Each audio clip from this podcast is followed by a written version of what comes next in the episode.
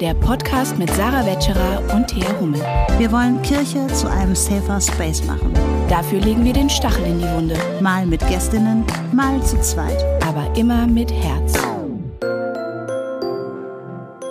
Herzlich willkommen zu einer neuen Folge Stachel und Herz. Wir haben Ende Oktober und wir sitzen nicht über Zoom-Kacheln miteinander zusammen, sondern wir sitzen in einem Raum dekoriert mit Fußbällen. Hallo Thea. Hi Sarah, schön, dass du da bist. Schön, dass ihr da seid. Ja, Fußball-WM. Die Fußball-WM startet am 20. November, begleitet uns eigentlich durch den ganzen ähm, Advent bis zum 18. Dezember ähm, und sie findet in Katar statt und genau das hat zu vielen ähm, Kritikpunkten im Vorfeld geführt. Wir kennen das schon aus sämtlich anderen WMs, die ähm, stattgefunden haben in Brasilien, in Südafrika. Es gab viele Menschenrechtsverletzungen, ähm, Klimaverletzungen, ähm, Kritikpunkte, alle sehr berechtigt.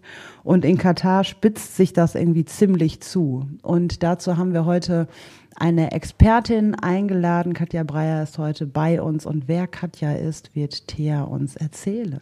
Genau, wir freuen uns sehr, dass Katja Breyer da ist heute. Sie arbeitet für die Evangelische Kirche von Westfalen als Beauftragte für den kirchlichen Entwicklungsdienst KET. Sie ist äh, Referentin für Entwicklungspolitik und ihre Arbeitsthemen sind Wirtschaft und Menschenrechte, Welternährung, die Kampagne für saubere Kleidung, Exit Fast Fashion und sie berät eine Weltzentren, äh, die im westfälischen Kirchengebiet tätig sind. Und äh, sie hatte, äh, wir hatten im Vorfeld schon ein bisschen Kontakt mit ihr, weil ähm, sie in ihrer Arbeit und mit ihrer Kollegin auch ähm, Kampagnen machen äh, zum Thema WM in Katar und wir freuen uns sehr, mit ihr eine Expertin heute im Interview dazu haben, die uns ein bisschen erzählen wird, was an dieser WM in Katar so problematisch ist und äh, was wir auch tun können.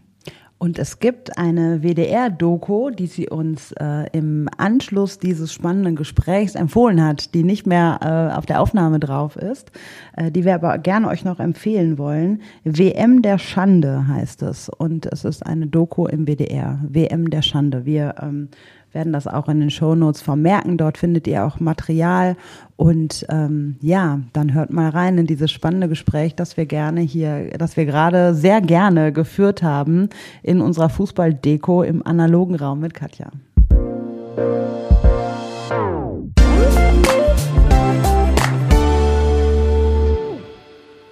Ja, Katja, und da bist du auch schon. Wir sind nämlich heute live hier in Wuppertal und auch du als unser Gast bist hier mit uns in Wuppertal. Wie schön, dass du da bist. Herzlich willkommen bei Stachel und Herz.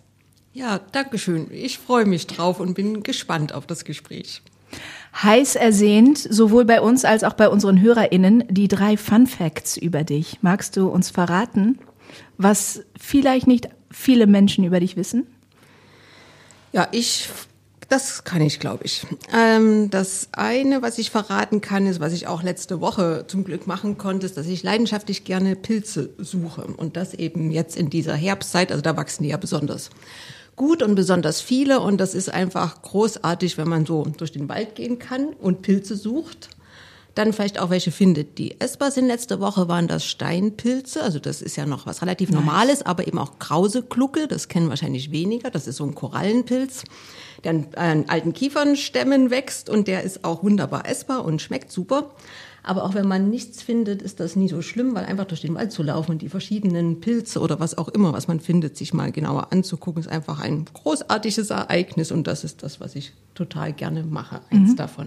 Ich hätte ja total Angst, die falschen ja. Pilze zu sammeln. Ne? Das gehört doch auch, also da gehört ja jetzt auch viel Wissen dazu, ne? Ja, ich habe das schon früher, also in meiner Kindheit, in jedem Sommer sind wir durch die Wälder gelaufen und haben Pilze gesucht. Das war so eine eine der Leidenschaften und dann kriegt man schon einen Blick für, was man essen kann. Man kann ja prinzipiell sagen, dass die, die unten Poren haben und keine Lamellen haben, meistens essbar sind. Also der Großteil, da gibt's nur ein, zwei, die tödlich giftig sind, den könnte man dann aus dem Weg gehen Die oder sollte sollte man man, kennen. Ja, die Poren wachsen. und keine Lamellen. Guck mal, richtig was gelernt heute. Total. Genau. also das ist so das wichtigste Unterscheidungsmerkmal. Moment mal, Poren sind die essbaren Ja. Ja. und Lamellen sind die Ja. tödlichen. Okay. Naja. Oder Nee. ungenießbaren. Nee, Tödlich also sind nur nein, zwei. Also ja, also bei den Poren sind die meisten essbar. Da gibt's nur so einen flockenstieligen Hexenröhrling, der vor allem auf Oh, Kalkböden wächst. Namen allein schon. Herrlich. Und den sollte man nicht essen. Also ich glaube, das war der. Das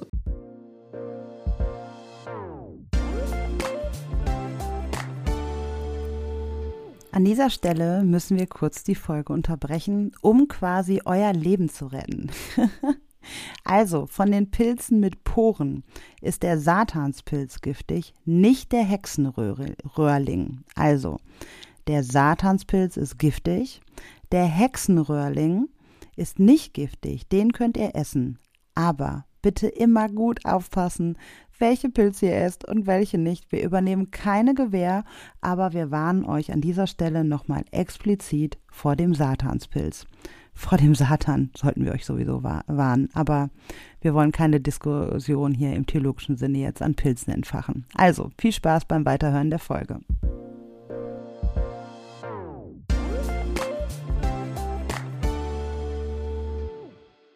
Oder sieht zumindest einem ähnlich, den man nicht essen sollte. Und bei den Lamellen gibt's auch sehr viele essbare. Zum Beispiel den Parasolpilz oder Riesenschirmpilz, der hat so riesige Kappen, der hat auch Lamellen, wunderbarer Speisepilz, kann man super essen. Aber da gibt's eben auch relativ viele, so wie Knollenblätterpilz, der ist ja auch bekannt, oder Fliegenpilz, die vielleicht dann nicht so nicht so in die ähm, Pfanne gehören und man essen sollte. Sehen aber schön aus. Jetzt mal kurz Lamellen, ne? Ich muss mal jetzt kurz. Ne? Lamellen. Lamellen, aber haben Champignons nicht auch Lamellen? Ja, die kann man auch essen. aber genau. Ich habe mal für alle Aber- gefragt, die sich das jetzt auch gefragt haben. Ja, ne? aber Champignons, da gibt's auch jemanden, mit dem man das verwechseln kann. Also Champignons zu kaufen ist ja relativ einfach. Es gibt ja auch die Kann ich auch. wildwachsenden. Genau, das ist ja Hab schon mal auch ein. Anfang. Also Das kann man ja als Einstieg nehmen. Einfach aber es kaufen. Genau, aber es gibt einen Pilz mit Lamellen, der dem Champignon ziemlich ähnlich sieht. Ich habe seinen Namen vergessen. Der ist eben auch nicht so gesund. Also wenn man da eben in der freien Natur rumläuft, sollte man auf jeden Fall ein gutes Pilzbuch mitnehmen. Also nur so eine App würde ich jetzt nicht empfehlen. Das ist so ein bisschen ungenau. Also Pilzbuch oder jemand, der sich damit auskennt und dann das einfach mal probieren. Es gibt ja auch Pilzseminare, also kann ich auch mal nur empfehlen. In Bad Berleburg muss es auch ein Pilzmuseum geben. Da wollte ich schon immer mal hin, das habe ich noch nicht geschafft, aber das würde ich gerne mal ansteuern. Ja. Oh, Shoutout an Leute wie dich und unsere Vorfahren, die herausgefunden haben, welche Pilze tödlich sind, welche Pilze gut schmecken und welche Pilze einen den Trip deines Lebens geben Beim und dich Shoutout, Gott sehen lassen. Shoutout lassen. an all die, die herausgefunden haben, welche tödlich sind. Aber auch interessant zu wissen, welche man vielleicht nicht nehmen sollte, bevor man in eine Sitzung geht, weil man Ja. sonst ganz bunte Bilder sieht. Gibt's ja auch. Ach, gibt's auch, ja. Katja, toller Fun Fact. Fun Fact Das war zwei. Fun Fact Nummer eins. Gut, ja, ähm, weil das ja so ein bisschen zum Thema schon ein bisschen heranführt, dachte ich, erzähle ich noch mal was. Ich war früher, als ich jünger war, glühender Fußballfan. Und zwar ganz speziell von Dynamo Dresden noch zu DDR-Zeiten. Und da habe ich sogar, es gab ja immer zu DDR-Zeiten in der Liga und im DDR-Fußballcup, also ich komme ja aus Dresden, da konnte man auch nicht so gut Westfernsehen gucken. Ich hatte also auch nicht so viel Bezug zu ähm, äh, der Bundesliga. Genau, und auf jeden Fall BFC Dynamo und Dynamo Dresden war neben Leipzig immer vorne in der Tabelle oder auch beim Pokalfinale. Und dann habe ich in der Nacht vor dem Pokalfinale, wo Dynamo Dresden gegen BFC Dynamo spielte, also Berlin, geträumt, dass Dynamo Dresden 6 zu 5 gewinnt. Das habe ich dann zum Glück meinem Vater gesagt, weil das Ergebnis trat auch so ein. Die haben im Elfmeterschießen, hat Dynamo Dresden gegen BFC Dynamo 6 zu 5 gewonnen. Und das fand Boah, ich richtig prophetisch. Ja, Ja, also wie der Oktopus ja, in genau. Oberhausen, der, äh, da gab's doch so einen Oktopus während der WM. Aber das war das Aber der hat ja Mal. nur, der kann ja nur sagen, wer gewinnt. Ja? Und sie hatte Okay. das richtige Ergebnis ja, das geträumt. Ist, okay, ja, ja, das ist. Gut, aber das war auch das einzige Mal, dass ich das geschafft habe. Und dann kam eben die Wende und dann fehlte mir so die emotionalen Bezüge zu den Bundesliga-Vereinen, also bis so ein paar DDR-Spieler, die da rübergegangen sind, also, also gewechselt sind, wie Matthias Sammer oder Ulf Kirsten, wie sie hießen. Und dann bin, hat sich so meine Fußballleidenschaft leider etwas abgekühlt. Und ich habe die, trotzdem ich im Ruhrgebiet arbeite, nie so richtig wieder entfachen können. Also ich war aber schon mal im Schalke im Stadion, BVB im Stadion, aber ich weiß nicht, irgendwie, das ist leider ein bisschen auch vorbei mit der Fußballleidenschaft. Aber das muss ich ja sagen, ne? Also ich war zweimal auf Schalke, also ich bin kein bestimmter Fußballfan jetzt, aber ich war zweimal auf Schalke im Stadion und äh, die Stimmung ist ja faszinierend. Ne? Ja. Also das finde ich, also auch liturgisch und so finde ich das und die Emotionen der Menschen zu sehen, das finde ich total faszinierend, muss ich sagen. Aber jetzt gerade hast du äh, nochmal einen spannenden Punkt gesagt, nämlich die waren ja nicht Teil der Bundesliga und da habe ich mir tatsächlich nie so Gedanken drüber gemacht, das Verhältnis von West- und Ostdeutschland und wie die Bundesliga dann auch äh, zusammengeführt worden ist. Das hat dann doch wahrscheinlich ein paar Jahre gedauert, bis dann die Ostvereine auch ähm, in die Bundesliga aufsteigen konnten, oder? Ich habe das jetzt auch nicht mehr so genau im Kopf. Also ich glaube, es konnten zwei der, ich glaube, es war so, dass von der DDR-Liga zwei aufgenommen wurden, bin ich mir jetzt aber nicht so sicher. Also die konnten schon von Anfang an mit drum spielen und damals war FC Hansa Rostock und Energie Cottbus, soweit ich das im Blick habe. Und am Anfang Dresden, ah, die sind dann schneller runtergefallen. Die haben sich dann noch länger tapfer gehalten, aber dann ging es auch bergab. Aber wahrscheinlich hören jetzt viele zu, die sich besser nochmal mit Fußball auskennen. Wir freuen uns auf eure nicht Briefe. mehr so ganz parat. Also genau, also wer da noch Hinweise hat, kann die ja vielleicht nochmal äh, in den Chat schreiben, wenn es sowas gibt, keine Ahnung, ja. Oder uns oder mir nochmal zur Kenntnis geben, wie die, wie das war mit den DDR-Liga-Vereinen nach der Wende. Ich habe es echt nicht mehr parat. Okay, spannend. Ja, aber interessant. Habe ich mir auch noch nie Gedanken zu gemacht. Von daher ähm, sehr spannend. Fun Fact 3, da bin ich jetzt gespannt. Ähm, ja, also ich habe mich, ich hab, da ich mich schon so langsam ans Thema rangerobbt hatte beim Vorüberlegen, vielleicht noch eins. Ich habe ähm, auch, was ich eben, das hat auch mit der Leidenschaft von den Pilzen, glaube ich, was zu tun. Wir sind früher mal ganz viel in der Natur unterwegs gewesen und meine große Sportart, die ich gemacht habe, war Orientierungslauf. Das heißt, man rennt mit Karte und Kompass durch den Wald und versucht möglichst schnell so Posten im Wald zu finden. Das Problem ist vor allem, wenn man dann im Herbst durch den Wald rennt und an Pilzen vorbeirennt und keine Zeit hat, die mitzunehmen. Das war auch immer ein bisschen schwer.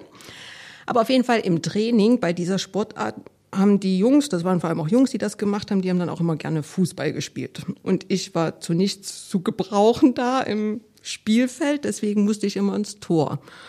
Aber im Tor war es auch nicht so erfolgreich. Also da hatte äh, weder ich so richtig Spaß am Fußball, also wenn dann nur die Gegenmannschaft, weil die dann immer auch viele Tore schießen, schießen konnte. Also das hat dann auch nicht so ähm, mir so weitergebracht mit meiner Fußballleidenschaft. Aber jetzt mit dem Familiennachwuchs, den wir ja auch haben auf dem Bolzplatz mal nachmittags zu gehen und einfach mal so auf ein Tor zu schießen, das macht Spaß und dann treffe ich auch manchmal sowohl den Ball wie auch das Tor. Genau, also das ist sozusagen eine nette Freizeitbeschäftigung ab und an. Ja. Wie schön. Orientierungslauf im Wald. Ich wäre nie wieder aus dem Wald zurückgekommen. Ich würde heute noch im Wald Ich stehen. habe wirklich, liebe Hörerinnen und Hörer, ich habe wirklich einen schlechten Orientierungssinn, aber Sarah Wetscherer hat den schlechtesten Orientierungssinn, den ich jemals miterleben durfte. Also, ich könnte mich sogar am Fußballplatz verlaufen, wahrscheinlich. unglaublich. Fun Fact über Sarah. Ja, danke. Schön. Jetzt kommen wir. Du hast, das ist super, ne? Alle deine Fun Facts, die hatten irgendwie miteinander zu tun und die hast du jetzt am Ende auch nochmal so zusammengefügt, ne? Und dann hat Katja auch, das seht ihr ja leider im Podcast nicht, Katja hat ja auch Deko mitgebracht. Ja. Ne? Also hier liegen jetzt zwei Fußbälle, zwei Fair Trade Fußbälle und dann liegen hier Bierdeckel von Fair Play, Fair Life. Auf dem Platz für Menschenrechte steht da draus. Finde ich ja sehr schön, so eine Ruhrpott-Sprache auch direkt. Ähm, und dann steht hinten drauf, wer zahlt den Deckel? Und dann stehen hier acht Striche bei Hungerlöhne, äh, sechs Striche bei Profit und sieben Striche bei Ausbeutung. Und ich finde, die Deko, die ähm, lädt schon sehr zum Thema ein.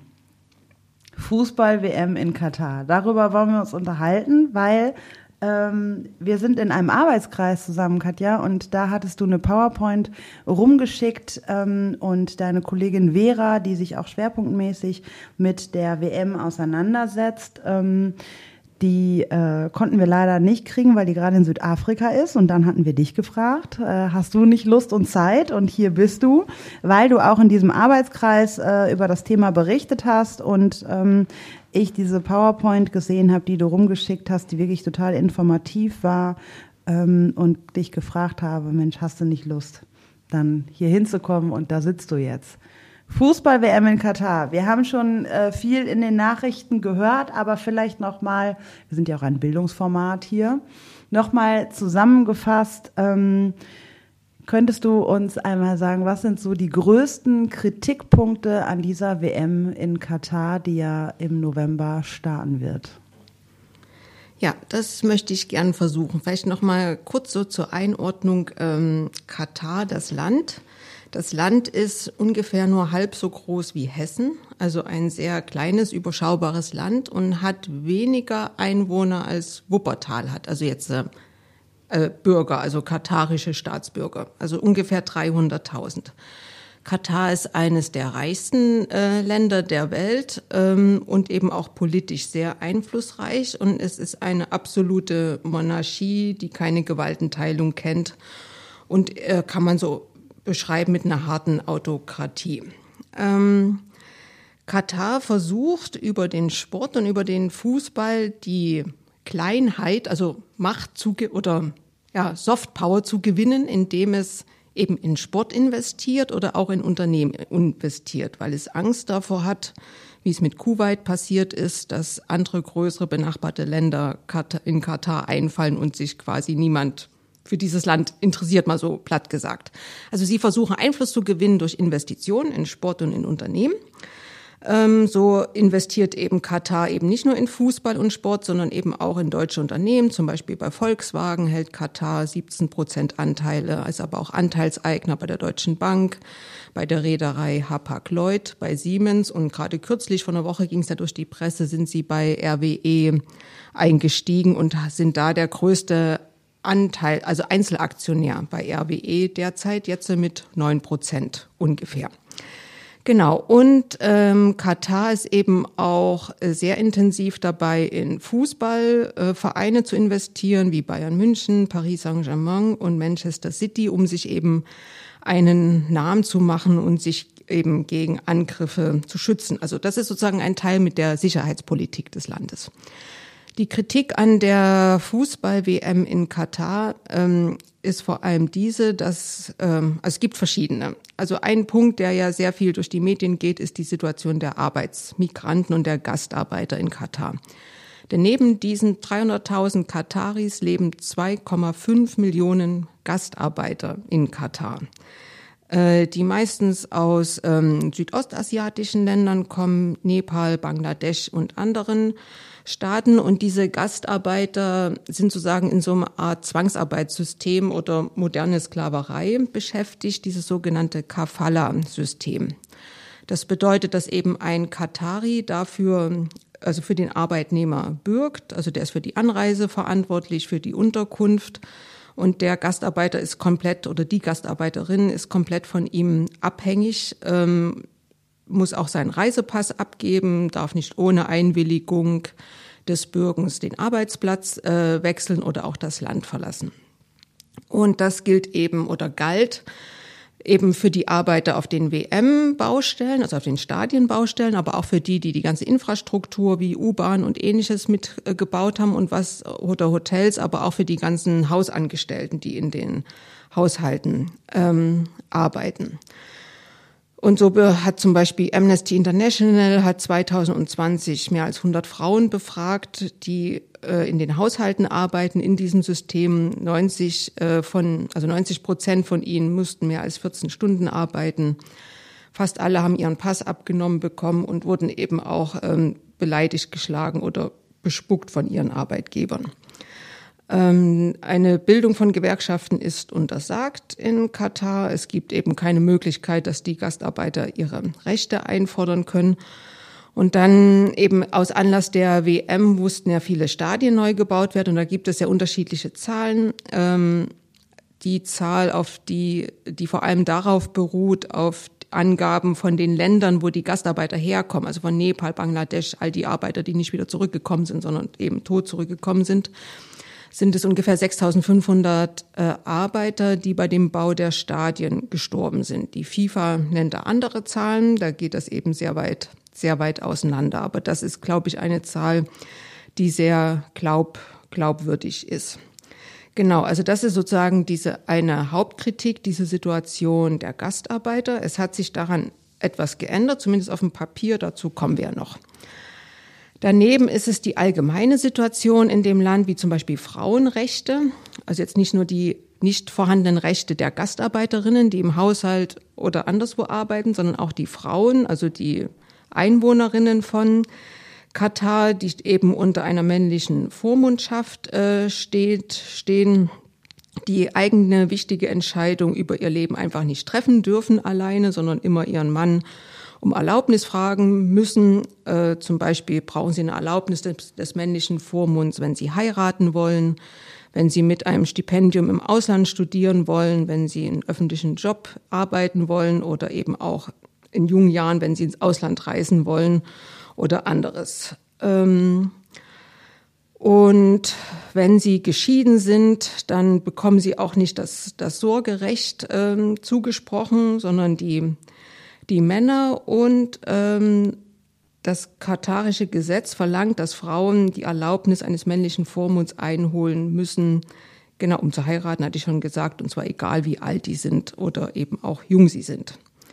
Wenn eine Frau verheiratet ist, kann sie als ungehorsam betrachtet werden, wenn sie nicht die Erlaubnis ihres Mannes einholt bevor sie eine Arbeit aufnimmt, das Haus verlässt oder wenn sie sich weigert, mit ihm Sex zu haben, ohne dafür einen Grund zu nennen. Und Männer wiederum können mit bis zu vier Frauen gleichzeitig verheiratet sein, ohne dass sie irgendjemanden um eine Erlaubnis fragen müssen. So, das ist eben das Thema Frauenrechte, was ähm, jetzt ähm, auch sehr kritisiert wird. Also, dass es eben diese Situation gibt in, in Katar und dass da eben das auch keine Rolle spielt bei so einer Vergabe der, der WM. Ein anderer Punkt ist die Religionsfreiheit. Also es ist, Islam ist die Staatsreligion. Die Hauptquelle der Gesetzgebung ist die Scharia in Katar. Andere Religionen dürfen ausgeübt werden, aber ihre Symbole dürfen nicht gezeigt werden. Ähm, und wenn man aus dem Islam austritt oder zu einer anderen Religion übertritt, dann ist das ein Verbrechen. Ein anderer Punkt ist die mangelnde Pressefreiheit. Ähm, so liegt Katar auf Platz 119 von 180 äh, der Reporter ohne Grenzen von den Ländern, wo eben Pressefreiheit kaum oder nicht gegeben ist. Und diese Pressefreiheit wurde eben äh, immer mehr eingeschränkt, obwohl ganz viele Sportevents auch im Vorfeld schon stattgefunden haben, Handball, WM und ähnliches, was schon alles in Katar stattgefunden hat. Das sagt ja häufig die FIFA oder so, dass durch Sportereignisse sich was verbessert, das Land sich öffnet, aber in Katar hat sich eben durch die bereits vergangenen Sportevents nichts gebessert und nichts ähm, geöffnet. Das hat die FIFA ja. in Südafrika auch schon gesagt, oder? Und in Russland auch. Ja, und in Brasilien auch schon. Stimmt, genau. ja. In Deutschland Komisch, eigentlich auch nicht. Ja. Ja. ja, Meinungsfreiheit existiert eben auch nicht. Öffentliche Kritik am Emir der und an dem Herrscherhaus ist verboten. Wer dagegen verstößt, muss mit hohen Strafen rechnen. So sitzt gerade ein Literaturstudent ähm, im Gefängnis, der ein Gedicht ähm, veröffentlicht hat, was als Beleidigung des Emirs verstanden wurde. Und eben das Thema Homosexualität ist ja auch bekannt ähm, durch die FIFA, dass das eben ähm, eines der gefährlichsten Reiseländer der Welt ist für Homosexuelle Katar. Homosexualität ist verboten und wird mit bis zu fünf Jahren Gefängnis bestraft und eben auch mit Auspeitschung und gegebenenfalls sogar Hinrichtungen. Ja. Das sind so einige Punkte vielleicht aus diesem Bereich Menschenrechte und dann gäbe es aber auch noch was zu Klima- und Umweltschutz zu sagen. Boah, wir machen mal kurz eine Pause, Katja. Ja, sorry. Wir haben ja Wahnsinn. Also äh, Thea und ich quatschen ja gerne mal rein. Ähm, jetzt aber jetzt gerade nur gebannt haben wir nur gebannt. Ja, genau. Es ist, glaube ich, so ein Punkt bei mir, wenn ich sowas im Podcast irgendwo höre, dann spule ich nochmal zurück, um das nochmal auch zu hören und sagen zu lassen. Das war super informativ. Vielen Dank dafür erstmal. Ähm, ja, wie viel da alles so drin steckt und äh, wie facettenreich das ist und wie verstrickt es auch äh, ist mit ähm, der Situation der Menschenrechte, aber auch mit kapitalistischen und auch politischen Interessen, die damit zusammenhängen. Das ist schon, ja, deswegen gönne ich uns, quatsch ich jetzt einfach mal unnützes Zeug rein, um so eine Verschnaufpause zu geben. Nein. Ähm, aber Wahnsinn, wirklich, danke. Du hast ja auch ähm, mehrfach schon die FIFA erwähnt. Und ähm, auch da gibt es ja viele Kritikpunkte an die FIFA an sich und an die mafiösen Strukturen, ähm, die dort vorherrschen. Es gab ja dieses ähm, berühmte Zitat auch, äh, als es damals um die WM in Russland gibt, ging, ähm, wo der damalige Generalsekretär, glaube ich, war es, gesagt hat, ähm, dass äh, Demokratie bei einer bei der Planung einer WM eher hinderlich ist oder dass weniger, genau. manchmal weniger Demokratie ähm, hilfreich ist bei der Planung einer WM. Also äh, Katar und FIFA ähm, scheinen da gut zusammenzupassen ja. auch. Genau, das war Jerome Falke, der bis 2016 Generalsekretär der FIFA war, genau. Der hat eben so wörtlich gesagt, dass eben manchmal weniger Demokratie bei der Planung einer WM besser ist und hilfreicher, weil man dann das einfach alles viel besser durchsetzen kann und auch mehr staatliche Investitionen bekommt. Und das sieht man ja nicht nur an der Vergabe der Fußball-WM nach Russland und jetzt nach Katar, sondern auch die Olympischen Spiele in Peking äh, sind, finde ich, auch so ein Zeichen dafür, dass so autoritäre Staaten von den großen Sportereignissen gerne genutzt werden, weil eben so eine partizipative oder demokratische Auseinandersetzung mit so einem Sportereignis man sich dann viel, nennen wir es mal schlicht und ergreifend, Arbeit erspart und glaube ich auch noch mal besser ähm, die Gewinnverteilung regeln kann. In ja. diesem Zusammenhang habe ich den Begriff Sportswashing kennengelernt, wo es ja genau darum geht, durch Sportevents äh, das Image ähm, des Landes zu verbessern mhm. und äh, Sportevents dazu genutzt werden, weil wir müssen uns ja immer noch im Klaren sein, es geht hier um ein Spiel, wo 22 Männer hinter einem Ball herlaufen und diese in ein äh, rechteckiges Tor äh, versuchen zu treten oder zu, äh, mit dem Kopf zu befördern. Ähm, aber das ist ja wirklich, ähm, das hat ja nichts mehr mit, mit etwas Spielerischem zu tun. Ne? Also das ist wirklich sehr, sehr ernst die Situation, äh, die hier vorherrscht und äh, lässt natürlich auch äh, einen so ein bisschen fassungslos zurück, wenn man überlegt, dass es bei diesem Spiel zu so viel ähm, Menschenrechtsverletzungen und Missachtung von Frauenrechten und so weiter kommt.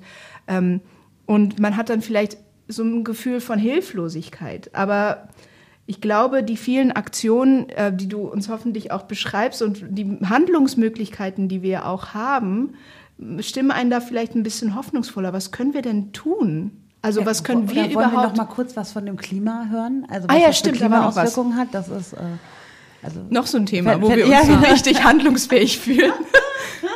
Also, also ich meine, das ist ja eh diese Grundfrage an diese Sportereignisse. Wie viel neue Stadien, also wie viel Ressourcenverbrauch mm. muss oder soll damit verbunden sein? Das war ja auch schon in Südafrika oder Brasilien äh, auch schon ein großes Thema. Oder ist es eigentlich bei jedem großen Sportereignis? Also in Katar ist es jetzt so, dass sechs Stadien komplett neu gebaut wurden. Zwei gab es schon, die sie sozusagen renoviert haben, also abgedatet haben. Ähm, und es ist eben auch was, äh, wo jetzt das Greenwashing, also das eine ist das Spotwashing und jetzt passiert eben aus meiner Sicht auch ein Greenwashing mit dieser ähm, Fußball-WM. Also es gibt ein Stadion, das heißt 974, also eins dieser Fußballstadien. Die, äh, der Name kommt von der internationalen Vorwahl von Katar, aber auch von der Anzahl von Schiffscontainern, die sie in diesem Stadion verbaut haben. Also sie haben einen Großteil der Inneneinrichtung mit Schiffscontainern gebaut, mit 974 Schiffscontainern, die eben nach der WM wieder abgebaut werden soll. Und das ist so ein Aushängeschild für Katar, dass sie nachhaltig sind, weil sie das wieder nutzen, diese Ressourcen. Und auch andere Anteile der neuen Stadien, da sollen irgendwie die Hälfte aller Sitzplätze, so habe ich das gelesen, nachher in Entwicklungsländer gebracht werden. Ich weiß jetzt aber nicht, in welche Länder und zu welchem Zweck um dann dort diese Sitzmöbel weiter zu verwenden. Also so gibt es so einzelne Aspekte, die nach vorne geschoben werden, um diese angebliche Nachhaltigkeit ähm, äh, ja, ins Schaufenster zu stellen. Das Grundproblem ist ja aber, dass sozusagen erstmal diese auch, auch so ein recyceltes Containerstadion braucht Energie, um das überhaupt aufzubauen, abzubauen, die Container wieder von A nach B zu bringen. Dann haben wir das Grundproblem, dieses Runterkühlen der Stadien. Also deshalb haben sie es ja schon mal in den Winter verlegt, weil es jetzt nicht mehr ganz so viel Kühlbedarf gibt, aber die brauchen ja 22 Grad. Und im Winter sind da ungefähr 25 oder 30 Grad, glaube ich. Also das heißt, da braucht man auch viel Energie, um das runterzukühlen. Und das ist vor allem fossile Energie. Es gibt eine Solaranlage, mit denen sie auch ein Stadion kühlen wollen, aber es ist vor allem der Einsatz von Gas und Erdöl oder Diesel, mit dem das die Stadien gekühlt werden sollen. Hinzu kommt, dass die Unterkünfte für die WM-Fans wahrscheinlich in dem Land nicht reichen werden. Deshalb bieten sie auch Unterkünfte in Nachbarländern an. Und das bedeutet Pendelflüge, also nicht Pendelzüge, sondern Pendelflüge aus Nachbarländern nach Katar zu den Spielorten. Und zwar ist die Rechnung so, dass es 160 Pendelflüge pro Spieltag geben soll. Mhm. Und pro Spieltag macht dann insgesamt 3500 Flüge. Also, also es hängt natürlich auch davon ab, wie viele Menschen kommen dann dahin und gucken sich das an. Aber um das sozusagen das Gesamtpotenzial der Stadien auszunutzen, bräuchte man diese 3500 Flüge. Äh, und da sagt dann Katar und die FIFA, ja, das ist ja sozusagen, hängt nicht mit uns zusammen, sondern das ist Katar Airways, die dann für diese Emissionen zuständig sind und die müssen sich dann um diesen Klimaausgleich kümmern. Jetzt aber nochmal zurück zu den Stadien und den Neubau. Da sagt ja auch Katar, wir haben das klimaneutral gebaut, weil wir pflanzen dafür eine Million Bäume. Also einheimische Bäume. Und die kompensieren dann das CO2. Das Problem ist aber, dass diese Bäume ja in so einem Wüstenstaat auch bewässert werden müssen. Dafür sind wiederum zehn Meerwasserentsalzungsanlagen nötig, die auch wieder einen hohen Energieaufwand brauchen, um das ganze Wasser da zu entsalzen. Also so, dass am Ende äh, die Rechnung mit klimaneutral überhaupt nicht aufgeht, wo man sich dann eben angesichts des, der Klimakrise, die wir haben und angesichts aller Bekenntnisse der Politik zu Klimaschutz sich fragt, wie kann man in dieser Zeit der Klimakrise so eine Veranstaltung zulassen? Und wie kann die FIFA auf die Idee kommen, das so klimaunfreundlich, also ja, äh, durchzuführen. Genau. Also das war so dieser Punkt Nachhaltigkeit. Und Katar ist ja auch das Land mit den höchsten CO2 pro Kopf Emissionen weltweit. Oder eines der, ich glaube, 36 Tonnen CO2 pro Kopf Emissionen im Jahr ungefähr in der Größenordnung. Die USA hat ungefähr 18, wir in Deutschland haben 9. Ähm, China hat sieben. Genau. Und äh, die sind da auf von über 30 äh, Tonnen, weil sie auch fossile Energien in Hülle und Fülle haben. Es sind ja auch nicht so viele Aber Menschen, ja. ne? Sind ja, ja. So also viel wie im Wuppertal. Also absolut äh, ist das überschaubar in der Welt, aber, aber eben pro, pro Kopf? Kopf? ist das ah, äh, eine. Ich wollte das damit jetzt auch nicht relativieren. Ich wollte nur sagen, ja. das sind ja auch wenige. Ist okay, okay das die war der ruhig mehr verwenden, weil die sind weniger Leute. Ich frage, ob die äh, GastarbeiterInnen damit einbezogen werden. Das war der Punkt so zum Thema Nachhaltigkeit, genau, oder die Aspekte. Und das wird jetzt eben auch immer in den Medien oder von der FIFA kommuniziert oder gesagt, das ist eine klimaneutrale Fußball-WM und da gilt es eben auch genau hinzugucken und zu sagen, nein und bei einer nächsten und der FIFA Druck zu machen, dass auch so eine FIFA Klimaverantwortung hat. Und ich glaube, das ist auch was, worauf es ankommt in der nächsten Zeit. Und ja, da kommen wir noch mal drauf vielleicht zu sprechen. Oder wollten wir auch drauf zu sprechen kommen, was wir denn so tun können. Aber das ja. ist ja unglaublich, dass ähm, wie viel Macht die FIFA da auch hat, auch an Marketing und äh, Greenwashing und was die da so betreiben, wenn die jetzt den Slogan haben, dass das eine nachhaltige oder eine klimaneutrale Veranstaltung ist.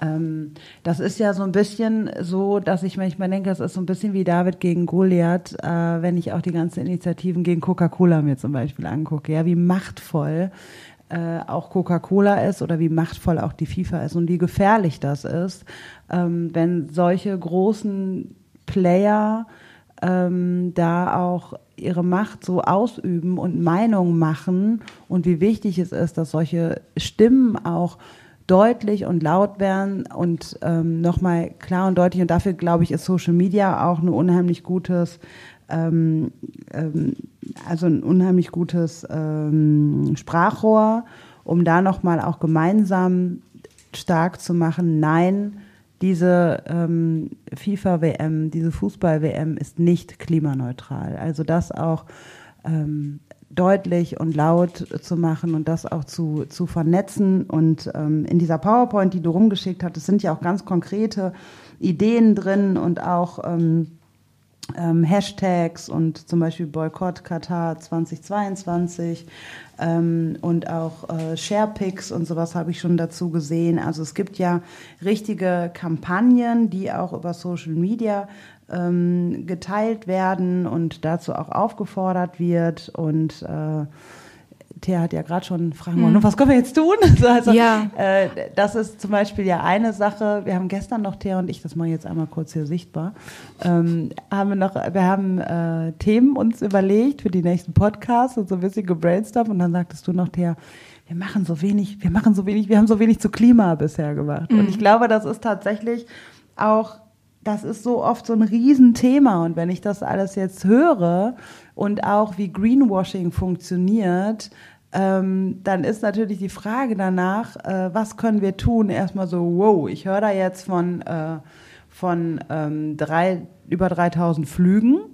Und ähm, also dann hat man ja schon manchmal so die Frage, boah, ich als Einzelperson, ne, ich achte irgendwie oder versuche auf möglichst viel zu achten, habe irgendwie bei jedem Flug ein schlechtes Gewissen äh, oder äh, versuche weniger zu fliegen und ähm, und da schießen die einfach mal so über 3000 Flüge. Da merkt man nochmal, also wie wichtig es natürlich auch ist, dass jede einzelne Person was tut, aber wie wichtig es auch ist, da politisch ähm, laut zu werden und Dinge einzufordern, ähm, dass es eben auch am großen Ganzen was geändert werden muss. Und äh, deswegen jetzt auch noch mal wieder zurück zu deiner Frage. Zu den Handlungsoptionen. Ja, aber was ich so raushöre, ist eigentlich auch die einzig mögliche Handlung, die man als Einzelperson auch, aber nicht nur als Einzelperson, sondern auch zum Beispiel ähm, Kirchengemeinden und so weiter und so fort, ist ähm, der Boykott.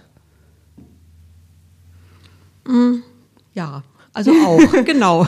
Also nicht die einzige, ja. aber die, die einzige, die eigentlich ähm, wirklich auch jeder machen kann. Und äh, man kann noch die, mehr machen. Man kann noch mehr machen, aber mhm. die ein, also es, es gibt eigentlich keine wirkliche Alternative zum Boykott. Also es gibt kein, also so wie ich es jetzt raushöre, gibt es keine kein Licht, in dem diese WM, aber auch diese FIFA gut dasteht. Also man kann nicht irgendwie also es ist eigentlich kein kein moralisches Dilemma, was man hier hat, sondern es ist eigentlich ziemlich klar, nur der Boykott ist, äh, ist machbar. Aber nicht nur, ihr habt ja eine Kampagne. Ja, nicht nur. Willst du da vielleicht mal kurz ja, erzählen, was das also, alles umfasst? Genau, also erst vielleicht nochmal kurz zurück, ähm, was öffentlicher Druck erreichen kann. Also zumindest erstmal auf dem Papier. Das gilt noch nicht viel, aber es zeigt, glaube ich, immer, was öffentlicher Druck auch schafft, weil die FIFA ja unter massiver Kritik stand, auch von Gewerkschaften und anderes ähm, hat zumindest Katar auf dem Papier dieses Kafala-System abgeschafft. Also rein gesetzmäßig, also Arbeit, es hat Arbeiterrechte auf dem Papier gestärkt. In der Praxis aber eben nicht, weil es erfolgt keine Kontrolle und es erfolgt keine Umsetzung. Das heißt, nach wie vor sind Gastarbeiter von einem Bürgen abhängig.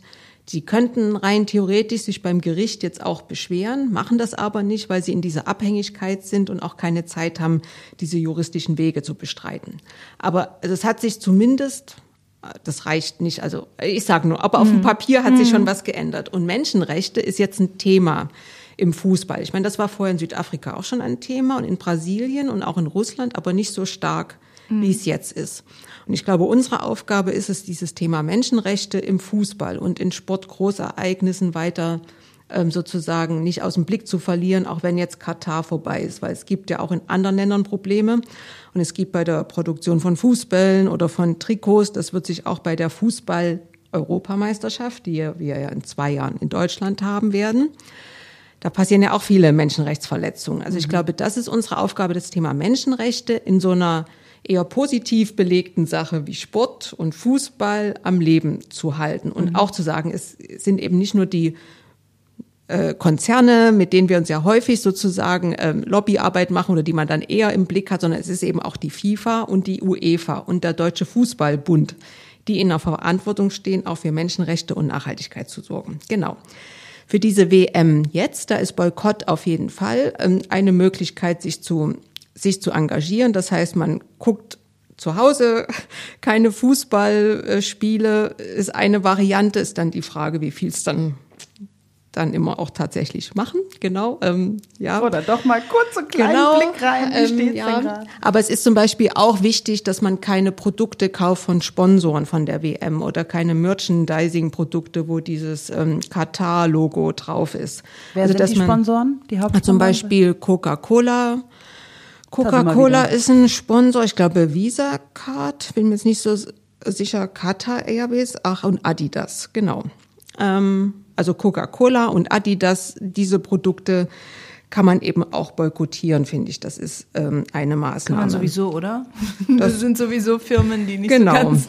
das ist richtig. Und was ich eben auch total wichtig finde, ist den Opfern der Bauarbeiten ein Gesicht und eine Stimme zu geben. Da gibt es eine tolle Initiative von Elf Freunde, die haben die Cards of Qatar herausgegeben, wo Menschen abgebildet sind mit Namen, mit Alter, die eben zu Tode gekommen sind auf diesen Baustellen und mit ihren Geschichten. Und ich glaube, diese Geschichten zu erzählen und den Opfern ein Gesicht und Stimme zu geben, ist auch was, was man tun kann und das eben öffentlich tun kann, neben dem Boykott, was man mit unterstützt.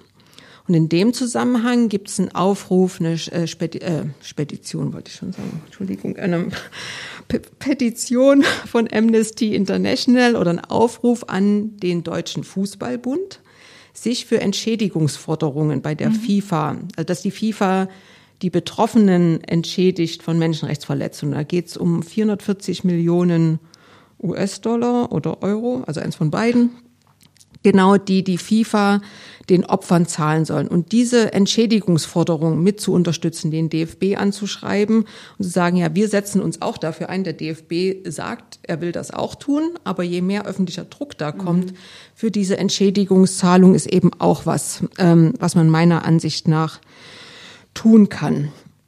Ja, und eben unabhängig von der WM, finde ich, ist es ja auch diese Fußball, also ist es die FIFA, die UEFA, aber auch Bayern München oder andere Fußballvereine, die diese Großsponsoren äh, sozusagen dabei haben. Also Bayern München wird ja auch von Katar gesponsert, aber wir kennen ja noch viele andere Sponsorverträge zu sagen, als Fan oder als wie auch immer Fußballbegeisterte sich an diese Vereine zu wenden, dass das sozusagen auch kritisiert wird, dass es jetzt nicht nur die WM in Katar ist, sondern das ganze System Profifußball mit all den wirtschaftlichen Interessen und Verflechtungen, dass man da eben Menschenrechte ein, einfordert und verlangt. Und ich glaube, da ist jetzt ein, durch diese große Debatte rund um Katar und Menschenrechte eine gute Gelegenheit, das weiter zu verfolgen, gerade mit Blick auch auf unsere Fußball-EM in zwei Jahren. Und ähm, da wollen wir eben auch gucken, äh, dass wir das ähm, weiter voranbringen. Und der eine Startpunkt ist eben jetzt hier Fair Play, Fair Life.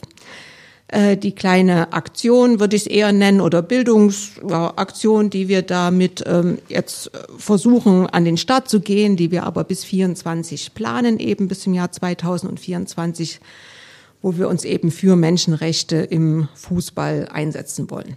Denn Fußball, also es hat ja Probleme bei Menschenrechten, aber es hat ja auch viele Chancen für eine positive Menschenrechtsentwicklung, kann man jetzt nicht sagen, also für eine Stärkung von Menschenrechten, also Integration, ähm, äh, Empowerment von Frauen oder, andere, oder anderen Bevölkerungsgruppen. Es hat ja auch sehr viel Potenzial. Und ich glaube, dieses positive Potenzial neben all den negativen stark zu machen in den letzten zwei Jahren, das ist das, wo wir uns als Möwe dann ähm, genau intensiver einbringen wollen. Und dann geht's eben auch um sowas wie fairen Handel bei der Produktion von Fußbällen oder auch Fußballtrikots, wo man auch ein Zeichen setzen kann und auch vor Ort im eigenen Verein oder wo man auch immer selber Fußball spielt. Aber auch zum Beispiel mal seinen Bundesliga-Verein fragt, warum spielt ihr eigentlich nicht mit fairen Trikots oder fairen Bällen?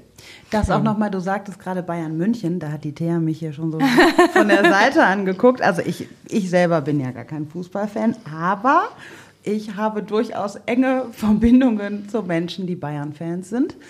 Ähm, das heißt aber auch da, man darf ja gerne Bayern-Fan sein, aber gerade wenn man Bayern-Fan ist, könnte man ja auch zum Beispiel dann dem FC Bayern München auch mal rückmelden. Ähm, auch wenn man meint, manchmal meint man ja, ach, wenn ich da jetzt so eine E-Mail schreibe oder irgendwas, dann bringt das nichts. Aber je mehr Leute es tun, dann auch zu sagen, hey Leute, ich bin gerne Bayern-Fan, aber äh, das und das ähm, gefällt mir nicht. Und gerade im Hinblick auf die äh, Fußball-WM in Katar ähm, habe ich nochmal jetzt äh, ist natürlich auch in den Medien, dass auch Bayern München von Kantar unterstützt wird und das ist echt ähm, ich würde gerne Bayern-Fan bleiben, aber äh, das äh, macht uns wirklich Bauchschmerzen. Und ähm, da auch nochmal darauf hinzuweisen und sowas auch öffentlich zu machen, das wäre ja auch ähm, wäre schon mal was, ne? Und ich finde das auch schön, ähm, dass man auch als Fußballfan diese Handlungsoption hat, sozusagen motiviert von der Liebe zum Spiel, seinen eigenen Verein da auch darauf hinzuweisen und auch ähm, als Fußballfan vielleicht auch sich an die FIFA und an die UEFA zu wenden und zu sagen, wir Fußballfans, die dieses Spiel lieben, möchten, dass dieses Spiel auch sauber bleibt. Also nicht nur fair auf dem Platz, sondern auch fair ähm, ja, bezüglich der, der ganzen ähm, der ganzen Situation da drumrum. Ähm, und ich glaube, also ich dachte halt zuerst, okay, Boykott, man kann sagen, ich gucke diese Spiele nicht, aber ich finde das ganz schön, dass du jetzt nochmal aufgezeigt hast, dass wir noch mehr Handlungsoptionen haben. Und gerade auch Leute, äh, die Fußball lieben, äh, wirklich die Möglichkeit haben, sich aus Liebe zum Spiel dafür einzusetzen, dass sich die Situation dort ändert. Und es gibt genau. ja auch, äh, wie ich ähm, auch sehe, ja unterschiedliche ähm, Auseinandersetzungen, auch kirchlich jetzt damit. Ne? Der, ähm, der EKD-Synodenbeschluss, also der Evangelischen Kirche Deutschland, die Synode, das oberste Leitungsgremium, hat zum Beispiel keinen Boykottaufruf beschlossen, aber eine öffentliche kritische Auseinandersetzung damit. Dann gibt es den Kirchenkreis Dortmund, der ähnlich wie die EKD darauf reagiert hat, auf Public Viewing allerdings verzichtet und die evangelische Jugend im Rheinland hat zum Beispiel zum Boykott aufgerufen und boykottiert das Ganze auch. Also es gibt auch innerhalb der Kirche ja unterschiedliche, ähm, unterschiedliche Stellungen dazu. Ähm, was, was sagst du dazu so, Katja? Ja, ähm, Kirche, Wozu würdest du raten? Also ich finde, also ich selber bin für einen Boykott, aber das ist so meine ganz persönliche Einstellung.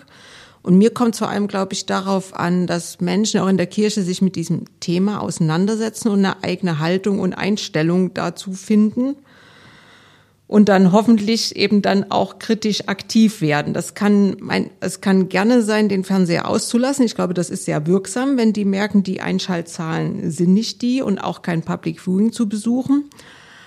Aber wenn man eben so ein großer Fußballfan ist, was ich ja auch früher mal sehr gut verstanden habe, mhm. als ich das selber war, dann ist das, glaube ich, auch einfach schwer, weil diese Faszination und diese Begeisterung für das Spiel,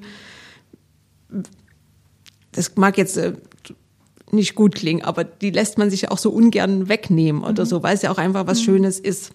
Und wenn man dann eben Spiele guckt, dann aber eben sich an den DFB zu wenden und sagen, hier die FIFA muss Entschädigung zahlen. Also das dann aber damit zu verbinden, das, das wäre das, was, wo es mir drauf ankommt. Also ich persönlich werde, glaube ich, kein Spiel gucken. Aber das fällt mir auch relativ einfach, weil ich eben nicht so ein großer Fußball-Fan mhm. bin. Aber ich glaube, da, wo das Leidenschaftsherz ist, dann ist es ein bisschen schwierig.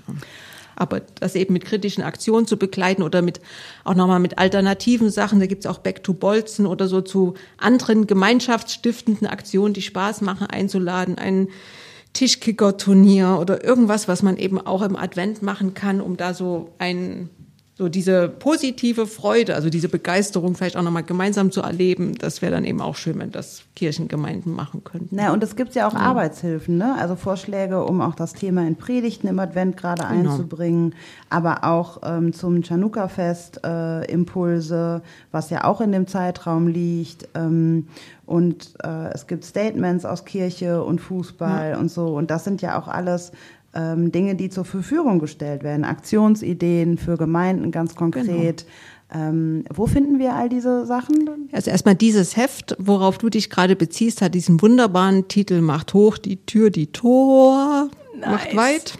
Also mit ganz vielen O's. Genau, das hat der äh, Evangelische Kirche in Hessen-Nassau gemeinsam mit der EKD herausgegeben und dem Arbeitskreis Kirche und Sport. Das findet man dort auf der Website, aber es findet man auch bei uns das. auf mhm. der Möwe. Ähm, Website. Also wenn unter möwewestfalen.de, da haben wir eigentlich sehr viel gesammelt und dann kann man einfach mal im Internet stöbern. Ach, das verlinken wir ja. auf jeden Fall in den Shownotes und äh, Möwe ist deine Arbeitgeberin, ne? Das auch noch mal kurz, ja. also die Ökumene quasi, die weltweite Ökumene der ähm, Westfälischen Kirche. Hat nichts mit Vögeln zu tun. Nee. also äh, ja, wir wir empfehlen euch wirklich sehr, euch zu informieren, gerade wenn ihr Fußball mögt und gerne Fußball guckt oder Fußball spielt. Ähm, informiert euch, ähm, schaut euch die Kampagnen an, informiert euch auch über die Situation in Katar und ähm, die Art und Weise auch, wie die FIFA und die UEFA agieren.